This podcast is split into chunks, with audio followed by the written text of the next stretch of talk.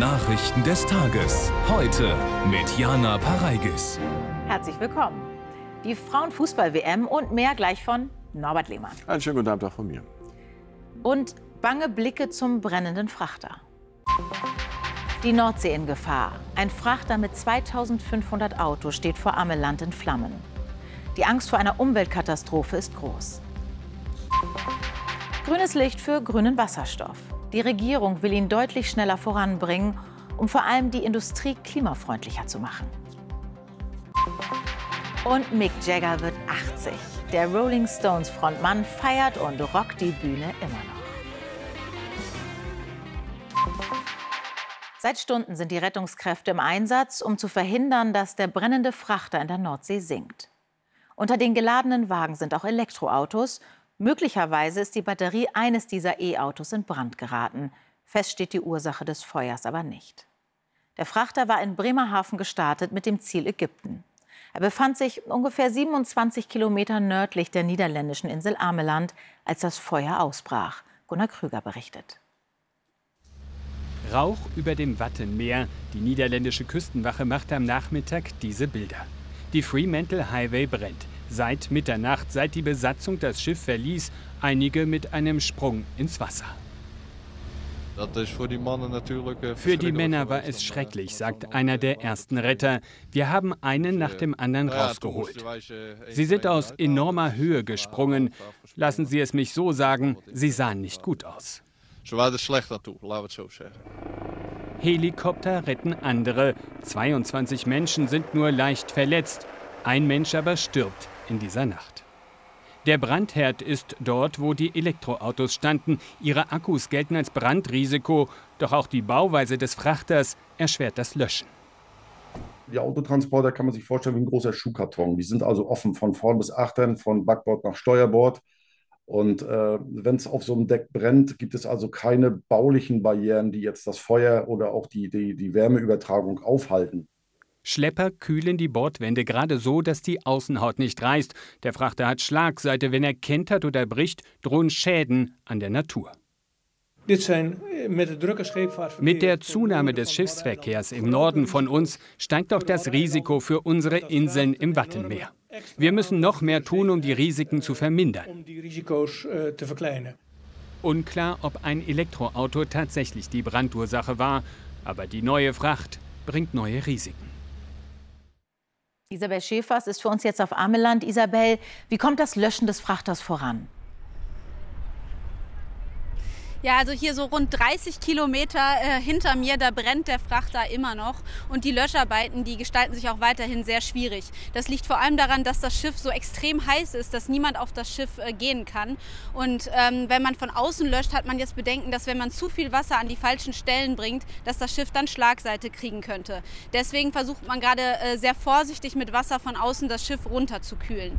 Zumindest hat man mithilfe eines anderen Schiffes ähm, den Frachter derzeit stabilisiert und auch auch jetzt gerade vor kurzem hier ein weiteres Spezialchef hergebracht, was eingreifen könnte, wenn doch Öl austreten sollte. Ähm, was man hier um jeden Preis vermeiden möchte, ist, dass der Frachter sinkt. Und deshalb gibt es jetzt eigentlich zwei Szenarien. Ähm, einmal, dass man das Schiff doch hier über arme Land wegschleppt, aber dafür müsste man das Schiff erstmal betreten können. Und dann gibt es die zweite Option und das ist, den Frachter komplett ausbrennen zu lassen. Und das könnte möglicherweise bis zu Wochen dauern. Danke, Isabel Schäfers. Grüner Wasserstoff ist für die Bundesregierung ein Hoffnungsträger, um das deutsche Energiesystem klimaneutral umzubauen. Beim Aufbau der nötigen Infrastruktur drückt Berlin jetzt aufs Tempo. Reiner Wasserstoff wird per Elektrolyse aus Wasser gewonnen, das unter massivem Stromeinsatz aufgespalten wird in Wasserstoff und Sauerstoff. Ein Teil dieser elektrischen Energie wird im Wasserstoff gespeichert. Stammt der Strom dafür aus Erneuerbaren, spricht man von grünem Wasserstoff. Die Bundesregierung will nun bis 2032 ein Wasserstoffverteilnetz aufbauen aus bereits jetzt genutzten Erdgasleitungen, die für Wasserstoff umgewandelt werden, und aus zusätzlichen neuen Leitungen. Patricia Wiedemeyer berichtet. Gefühlt das halbe Kabinett tritt am Mittag vor die Presse nach dem Motto: Seht her, wir streiten nicht, sondern gehen gemeinsam voran beim Thema Klimaschutz. Die Regierung will ihr Ziel für die Wasserstoffproduktion verdoppeln bis 2030. dekarbonisieren, weg von Kohle, Öl und Gas. Wasserstoff ist nach der, dem Ausbau der stromgeführten Versorgung der Netze und der erneuerbaren Energien die nächste große Geschichte, die wir brauchen, um Deutschland zu dekarbonisieren und damit den Wohlstand klimaneutral zu erneuern. Doch ganz so einig, wie sie sich gibt, ist die Regierung dann doch nicht. Umstritten bleibt die Forderung der FDP, Wasserstoff auch fürs Heizen und im Straßenverkehr einzusetzen. Für den Verkehrssektor spielt Wasserstoff eine enorme Rolle. Wir brauchen Wasserstoff, um insbesondere äh, unseren Güterverkehr, aber auch den Individualverkehr klimaneutral zu stellen. Gefördert wird künftig jedoch nicht nur grüner, anfangs unter anderem auch blauer Wasserstoff, der mit Erdgas gewonnen wird. Heftige Kritik von Umweltverbänden und Wirtschaftsforscherin Kempfert. Blauer Wasserstoff ist nicht emissionsfrei, kann sogar dazu führen, dass noch mehr Umwelt- und Klimaschäden auftreten, als wenn man das fossile Erdgas direkt nutzen würde. Deswegen raten wir explizit davon ab, wir sollten nur grünen Wasserstoff fördern. Blau oder grün, zwei Drittel des Wasserstoffs wird Deutschland importieren müssen. Doch noch fehlt die nötige Infrastruktur. Milliardeninvestitionen werden nötig sein. Und grüner Wasserstoff spielt auch für die Stahlindustrie der Zukunft eine wichtige Rolle. Bisher zählt sie zu den größten Verursachern von CO2-Emissionen in Deutschland. Und das soll sich ändern. Und dafür sollen auch hohe Staatshilfen fließen. So unterstützen der Bund und Nordrhein-Westfalen unter anderem den Konzern ThyssenKrupp beim Umbau. Die Einzelheiten von Martin Schiffler und Ralf Goldmann. Noch ist sie eine der klimaschädlichsten Industrieanlagen in Deutschland, das Stahlwerk von ThyssenKrupp in Duisburg. Langfristig sollen die Hochöfen aber statt mit Kokskohle mit grünem Wasserstoff betrieben werden. Doch der Umbau ist teuer. Bundeswirtschaftsminister Habeck brachte deshalb heute 2 Milliarden Euro Fördergeld mit nach Duisburg. Das Land Nordrhein-Westfalen und wir unterstützen jetzt mit einem der größten Förderbescheide bisher, dem größten Förderbescheid in der Geschichte der Bundesrepublik Deutschlands, dieses Projekt bei ThyssenKrupp. Drei Milliarden Euro übernimmt der Konzern zunächst selbst. Das alles, um den CO2-Ausstoß zu reduzieren und später sogar ganz zu vermeiden. Wenn unsere erste Anlage zu 100 Prozent mit Wasserstoff betrieben wird, wird sie jedes Jahr 3,5 Millionen Tonnen CO2 einsparen. So viel wie eine Stadt mit 160.000 Haushalten emittiert. ThyssenKrupp ist nicht das einzige Stahlunternehmen, das Staatshilfe bekommt. Das Argument, deutscher Stahl müsse wettbewerbsfähig und bezahlbar bleiben im Vergleich zur Konkurrenz, vor allem aus Asien. Und auch um Arbeitsplätze im Land zu halten, sagt der Betriebsrat. Wir werden in Duisburg beweisen, dass Klimaschutz ohne Deindustrialisierung funktioniert. Wir werden in Duisburg ein neues grünes Kapitel für die stolze deutsche Stahlindustrie aufschlagen. In drei Jahren soll die neue Anlage in Betrieb gehen. Weitere sollen folgen, auch die öffentlich gefördert. Der Staat lässt sich den Umbau der Stahlindustrie so einiges kosten. Zehn Tage wurde verhandelt. Jetzt gibt es im Tarifstreit bei der Deutschen Bahn überraschend schon einen Schlichterspruch. In Potsdam haben der frühere Innenminister Thomas de Maizière und die Arbeitsrechtlerin Heide Pfarr gerade ihr Ergebnis vorgestellt. Es sieht eine stufenweise Lohnerhöhung um insgesamt 410 Euro monatlich vor, bei einer Laufzeit von 25 Monaten. Fragen wir nach bei Jan Mayer. Jan, wie sind die Reaktionen von der Deutschen Bahn und der EVG auf den Schlichterspruch? Die Vertreter der Deutschen Bahn und der Gewerkschaft haben hier vor wenigen Minuten die Annahme empfohlen. Die Schlichtung ist ein klassischer Kompromiss. Die Bahn freut sich über eine lange Laufzeit von 25 Monaten. Die Gewerkschaft wollte nur zwölf. Das bedeutet Planungssicherheit. Die Gewerkschaft hat dafür regelrechte Lohnsprünge für untere Lohngruppen durchgesetzt. Ein Beispiel. Fahrdienstleiter bekommen alles in allem 900 Euro mehr, fast 30 Prozent. Künftig soll es auch keine Unterschiede mehr geben in der Bezahlung von Ost und West. Nun wird mit Spannung die Urabstimmung erwartet in der Gewerkschaft. Bis, 29, bis 28. August haben die Mitglieder Zeit, über den teuersten Tarifabschluss in der Geschichte der Deutschen Bahn zu befinden. So lange darf auch nicht gestreikt werden. Auch das ein Ergebnis der Schlichtungsrunde hier in Potsdam. Dankeschön, Jan Mayer. Fast jeder vierte Beschäftigte in Deutschland bekommt einen Lohn von weniger als 14 Euro brutto die Stunde. Im Oktober 2022 waren es rund 9,3 Millionen Menschen. Das zeigen Zahlen des Statistischen Bundesamtes auf Anfrage der Linksfraktion. Im Oktober 2022 war der Mindestlohn auf 12 Euro festgelegt worden. Linken Fraktionschef Bartsch kritisiert, das Lohnniveau sei zu niedrig. Wo geflüchtete Menschen unterbringen, eine schwierige Frage für viele Kommunen hierzulande wie auch für den Ort Upal in Mecklenburg-Vorpommern. Die Gemeinde hatte sich lange gegen den Bau einer Flüchtlingsunterkunft gewehrt und einen Baustopp erwirkt. Es gab auch heftige Proteste, die bundesweit für Aufsehen gesorgt hatten. Inzwischen hat die Landesregierung entschieden, dass die Containerunterkunft weitergebaut wird. Mehr von Anne Stadtfeld und Anja Kapinos. Sie bereiten den Boden vor. Der Landkreis Nordwestmecklenburg lässt auf dem Gelände in Upal wieder bauen. Hier soll ein Containerdorf für Geflüchtete entstehen. Widerstand gegen die Flüchtlingsaufnahme regt sich schon lange im Ortsteil, der 500 Einwohner hat. Die Gemeinde erwirkte vor einigen Monaten vor Gericht einen Baustopp, doch der Landrat bekam vom Land eine Ausnahmegenehmigung für den Bau der Unterkunft. Wir haben ja wie viele andere Kollegen in Deutschland äh, das Problem, dass wir eben nicht ausreichend Plätze haben ähm, für die vielen Menschen, die zu uns kommen. Und ähm, deswegen ist die Unterkunft jetzt ja auch entschieden worden, dass wir nicht 400 Plätze äh, bekommen, sondern 250 Plätze.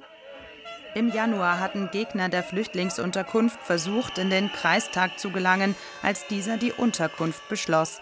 Auch Rechtsradikale mischten sich unter den größtenteils friedlichen Protest. Der reißt nicht ab. Auch jetzt hat die Gemeinde Upal erneut Widerspruch eingelegt, will nochmals vor Gericht ziehen. Viele in der Region fühlen sich übergangen. Naja, wenn das so einfach mal über die Bürger hinweg gemacht wird. Ich dachte irgendwie, wir äh, hätten noch so ein bisschen was zu sagen auch. Es, ist, es passt einfach nicht. Ne? Kann schon gebaut werden, aber nicht so groß. Ne? Das denke ich mal. Außerdem ist ja, gar, da ist ja keine Infrastruktur, nichts in Upal. Ne?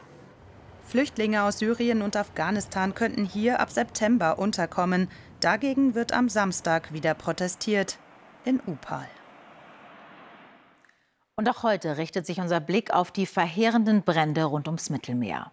Denn Trockenheit, Hitze und Wind fachen immer neue Feuer an. Schauen wir uns das auf der Karte an. Auf den griechischen Inseln sind einige Brände unter Kontrolle, andere neu aufgeflammt. In Kroatien hat es in der Nähe von Dubrovnik gebrannt. Auf Sizilien ist die Lage besonders schwierig. Dort gab es auch Tote. Auf Korsika sind inzwischen mehr als 200 Hektar Land verwüstet. Und auch Portugal bleibt nicht verschont. Dort beginnt der Bericht von Christoph Desterel. Sintra bei Lissabon. Es ist schon Abend, als das Feuer gestern ausbricht. Und klar ist, Löschflugzeuge werden im Dunkeln nicht mehr starten können. Es wird ein Kampf am Boden, für alle, die dabei sind, fast die ganze Nacht lang. Wir versuchen, was wir können, mit Eimern. Viel hilft das nicht. Genug, wie sich zeigen wird. Zusammen mit der Feuerwehr blocken die Bewohner die Flammen ab. Wald, einige Hütten gehen verloren, aber niemand wird schwer verletzt. Offenbar ein gutes Ende, etwa 20 Kilometer vor der portugiesischen Hauptstadt. Während es in Süditalien weiter brennt, vor allem auf Sizilien bei Palermo. Viele einzelne Feuer, schwer einzuschätzen, schwer zu löschen. Und in der Stadt selbst eine niedergebrannte Kirche. Reliquien, Kreuze, alles in Asche, gestern zerstört, nachdem die Funken von den nahen Bergen aus übergesprungen waren, erklärt Bruder Vincenzo. Der Schaden ist enorm. Wir haben unsere Kirche verloren, aber Gott sei Dank wurde niemand verletzt. Eben noch Beobachter und plötzlich in Lebensgefahr. Wie schnell das geht, zeigt diese Autofahrt bei Syrakus, vorgestern aufgenommen. Oh, Dio santo. Auch in Kroatien kommen die Flammen den Menschen bedrohlich nah, bei der Küstenstadt Dubrovnik. Auch hier erst am Morgen vorsichtig Entwarnung. Feuer wohl gestoppt, zwölf Kilometer vor der historischen Innenstadt. Weiter bedrohlich bleibt die Lage auf der griechischen Insel Rhodos. Seit neun Tagen brennt es dort. Und in der letzten Nacht mussten die Bewohner auf eigene Gefahr um mehrere Dörfer kämpfen. Bleiben wir noch auf Rhodos. Dort hat Andreas Postel Feuerwehrleute bei ihrer gefährlichen Arbeit begleitet, rund um die Stadt Vati im Südosten der Insel. Die Feuerwehrleute kämpfen einen gefährlichen Kampf gegen die Flammen. Die Hitze treibt sie an den Rand der Erschöpfung. Hier nahe der Ortschaft Vati im Südosten der Insel versuchen sie, die Waldbrände unter Kontrolle zu bringen. Wir sind seit drei Tagen hier mit einer Viertelstunde Schlaf, um die Insel zu retten. Jede Pinie zählt für uns und wir werden das Feuer aufhalten. Ablösung nach einer 24-Stunden-Schicht und kurze Verschnaufpause im Basecamp am Ortseingang von Jenasi. Hier werden Brandwunden versorgt, Essen und Trinken gespendet und dazu eine große Portion Dankbarkeit. Es ist für mich aus moralischen Gründen wichtig, hier freiwillig zu helfen, für ein Dankeschön und die Freude in den Augen der Feuerwehrleute. Sie kommen aus dem Ausland, aus der Slowakei und Rumänien zum Beispiel, und werden unterstützt von vielen griechischen Freiwilligen, die ihre Ortschaften schützen wollen. Wir helfen uns gegenseitig, aber es sind so viele Feuerfronten auf einmal. Immer wieder brechen neue Feuer hier im Südosten der Insel Rhodos aus und die Feuerwehren haben große Schwierigkeiten, die Flammen unter Kontrolle zu bringen. Seit dem Aufflammen der Brände vor mehr als einer Woche stehen gerade einmal 270 Feuerwehrleute auf Rhodos zur Verfügung. Das Elend war absehbar, sagen sie hier. Wir hätten besser vorbereitet sein müssen, mit Brandschneisen, mit Wasserspeichern, mit Schläuchen und Tanklastern. Sie richten sich weiter auf schweißtreibende Tage und schlaflose Nächte ein, die Helden von Rhodos im Kampf gegen die Flammen. Die Ortschaft Vati konnten sie in den vergangenen 24 Stunden immerhin vor den Flammen beschützen. Das kann doch gar nicht sein. Das ist ja ungefähr der erste Gedanke, wenn man hört, dass Mick Jagger 80 Jahre alt wird. Der Frontmann der Rolling Stones singt und tanzt, als sei er Mitte 30. Mit seiner Band schreibt er seit den 1960er Jahren Musikgeschichte. I Can Get No, Jumping Jack Flash, alles Superhits. Dabei habe er keine großartige Stimme, meint Jagger. Sie erfülle aber ihren Zweck. Yassin Herrlein über eine Rocklegende, die nicht an Rente denkt. Keine Frage, er ist ein echtes Phänomen. Der alte Herr des Rock'n'Roll, in dem Alter noch so auf der Bühne herumzuspringen. Wie macht Mick Jagger das eigentlich? Es gibt ja diese Vorstellung endloser Sex- und Drogenorgien backstage. Stattdessen macht er Liegestütze vor dem Konzert. Er ist dann immer noch am Trainieren für die zwei Stunden auf der Bühne.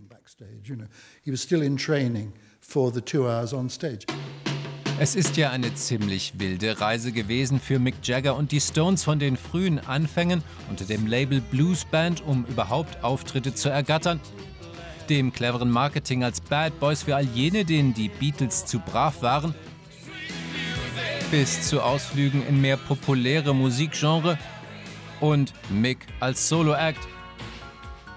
Aber selbst dann klang Jagger immer noch wie die Rolling Stones. Danach, wann er und der Rest der Truppe die Gitarren denn mal einmotten wollen, wird Jagger bereits seit gefühlt 20 Jahren gefragt. Das wird bestimmt irgendwann einmal passieren, aber da sind wir doch nicht. Ich habe Spaß an dem, was ich tue. Übers Aufhören denke ich nicht nach. Auch mit 80 scheint sich daran nichts geändert zu haben. Sehr schön. Und wir kommen zur Fußball-Weltmeisterschaft. Norbert, da sind ja die Spanierinnen ins Achtelfinale heute eingezogen. Spielen echten fantastischen Fußball. Wieder ein fulminanter Sieg. 5 zu 0 gegen Sambia. Das iberische Star-Ensemble hat eindrucksvoll seine Titelambitionen unterstrichen. Zwei Spiele, zwei Siege, 8 zu 0 Tore. Ein Team in Topform. Spaniens Trainer Jorge Wilda hatte seine Selektion von Beginn an offensiv ausgerichtet und sah sich schon nach neun Minuten bestätigt, als Teresa Abellera Spanien in Führung schoss. Nur vier Minuten später flankte Alexia Puteas auf den Kopf von Jenny Hermoso zum 2 zu 0 gegen überforderte Sambierinnen. Kurz vor Schluss gelang Alba Redondo der letzte spanische Treffer zu einem klaren 5 zu 0 Erfolg. Und Trainer Bilda kann sich nun auf das entscheidende Match gegen Japan vorbereiten. Ebenfalls im Achtelfinale eingezogen ist Japan. Souveränes 2 zu 0 gegen Costa Rica. Und im dritten Spiel des Tages bezwang Olympiasieger Kanada WM-Neuling Irland knapp mit 2 zu 1. Bei der Schwimm-WM in Japan zeigten die deutschen Männer heute starke Leistungen, auch wenn keine Medaille raussprang. Lukas Matzerath wurde über 50 Meter Brust Sechster, Lukas Mertens mit neuem deutschen Rekord über 800 Meter Freistil Fünfter. Trotzdem war Mertens mit dem Ausgang des Rennens sichtbar nicht zufrieden. Über weite Strecken wendet er an der Spitze einer Dreiergruppe im Kampf um die Medaillen. Auf der letzten Bahn dann aber ein unerklärlicher Einbruch von Mertens. Er fällt deutlich zurück. Am Ende verbessert er zwar den deutschen Rekord von Florian Wellbrock um 15 Hundertstel Sekunden, wird damit aber nur Fünfter. beim Triumph des tunesischen 400 Meter Olympiasiegers Hafnaoui. Über die Bestzeit bin ich schon sehr froh, aber wie gesagt, ich wäre gerne mit Metall hier nach Hause gegangen. Seine hauchdünne Medaillenchance kann auch Brustschwimmer Lukas Matzerath nicht nutzen. Die Startphase misslingt ihm. Danach schiebt er sich auf der 50 Meter Sprintstrecke nur noch bis Platz 6 nach vorn. Der Chinese Qin Haiyang schüttelt sich kurz und darf nun Gold in Empfang nehmen. Vierte Etappe der Tour de France der Frauen. Und die hat eine ehemalige Radcross-Europameisterin gewonnen. Tagessiegerin nach 177 Kilometern von Cahors nach Rodez, Jara Kattelein. Die Niederländerin kam auf der längsten Teilstrecke der Tour mit über einer Minute Vorsprung ins Ziel. Beste Deutsche Katrin Hammes auf Rang 9. Jetzt ist Halbzeit bei der Tour. Vier Etappen gibt es noch. Sonntag Finale. Danke, Norbert. Und das sind die Lottozahlen. Die Gewinnzahlen lauten 7, 21, 23, 32, 35, 45. Superzahl ist die 3. Weitere Gewinnzahlen finden Sie auf lotto.zdf.de und im ZDF-Text auf Seite 557. Von Westen Regen, im Osten und Süden recht sonnig. Das ist die Wetterkurzfassung. Ausführlicheres gleich von Katja Hornefer. Das Heute-Journal läuft um 21.45 Uhr mit Dunja Hayali. Tschüss.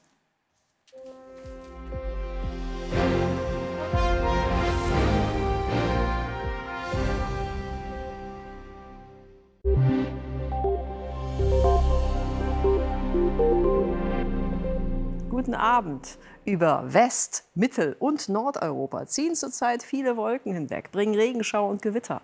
Am Mittelmeer dagegen dominiert immer noch Sonnenschein und Hitze. Das war wahrscheinlich der heißeste Tag der Woche. Auf dem griechischen Festland stiegen die Temperaturen bis 46 Grad. Bei uns gibt es noch einige Schauer heute Nacht am Alpenrand und auch an den Küsten. Und in der zweiten Nachthälfte setzt dann neuer Regen von Westen ein. Die Temperaturen sinken auf 14 Grad an der Nordsee und auch am Niederrhein und bis 7 Grad am Alpenrand. Und morgen wird es am Oberrhein wärmer. Dort werden sommerliche 26 Grad erreicht. Deutlich kühler ist es Richtung Sauerland, Westerwald und Rhön mit nur 17 Grad. 23 Grad werden es Berlin, Brandenburg und auch in Ostsachsen. Im Osten und im Süden ist es morgen noch am längsten freundlich. Sonne und Wolken wechseln sich da ab. Aber der Regen der Nacht, der schiebt sich dann weiter im Laufe des Tages in Richtung Osten und Nordosten. Da kann es durchaus auch mal länger regnen bei Südwestwind. Und wechselhaft geht es dann in den nächsten Tagen auch weiter. Am Freitag gibt es viele Regenschauer und Gewitter. So ähnlich sieht es am Samstag aus. Der Sonntag wird zumindest in der Mitte ein bisschen freundlicher. Guten Abend.